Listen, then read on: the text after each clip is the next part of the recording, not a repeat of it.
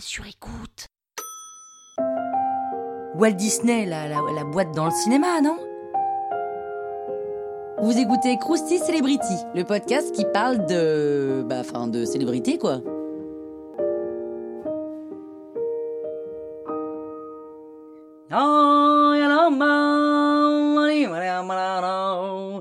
C'était du, du, royaume. Alors, Walt Disney, c'est le prénom et le nom de famille d'un homme qui naît le 5 décembre 1901 à Chicago.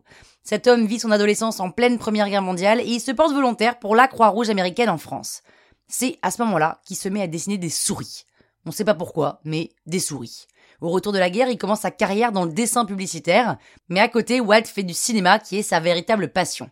Du jour au lendemain, il décide de tout plaquer et de partir avec 40 dollars en poche à Hollywood. Son frère et lui fondent un studio d'animation qui deviendra Walt Disney Productions. Walt Disney Production, il découvre la joie d'avoir une boîte de prod, ce qui veut dire qu'il découvre la joie de tous les coups bas qui vont avec.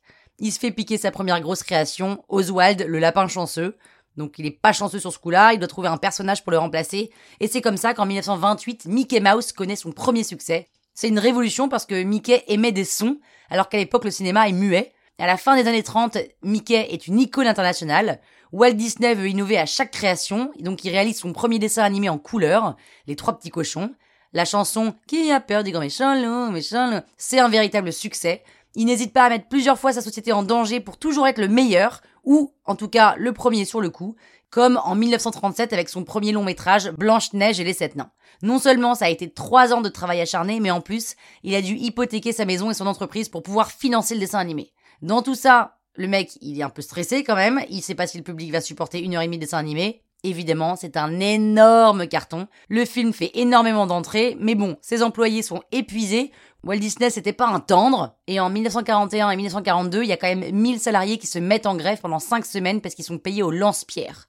Donc Walt Disney va en profiter pour en balancer certains à l'administration américaine en les accusant d'être pro-soviétiques, carrément. Et dans les années 50, Walt Disney est le premier à voir le potentiel d'un nouveau média qui est la télévision. Il diffuse donc ses films sur ABC, une grosse chaîne américaine qui appartient à Disney maintenant. On ne l'arrête plus, ouverture de parcs d'attractions, produits dérivés.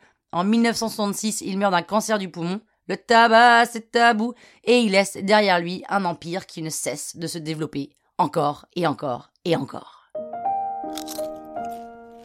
Croustille, hein?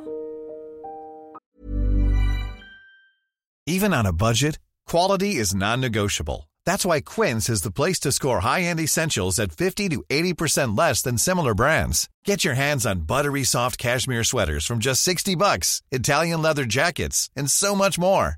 And the best part about Quince, they exclusively partner with factories committed to safe, ethical, and responsible manufacturing. Elevate your style without the elevated price tag with Quince. Go to quince.com slash upgrade for free shipping and 365-day returns. La toile sur écoute.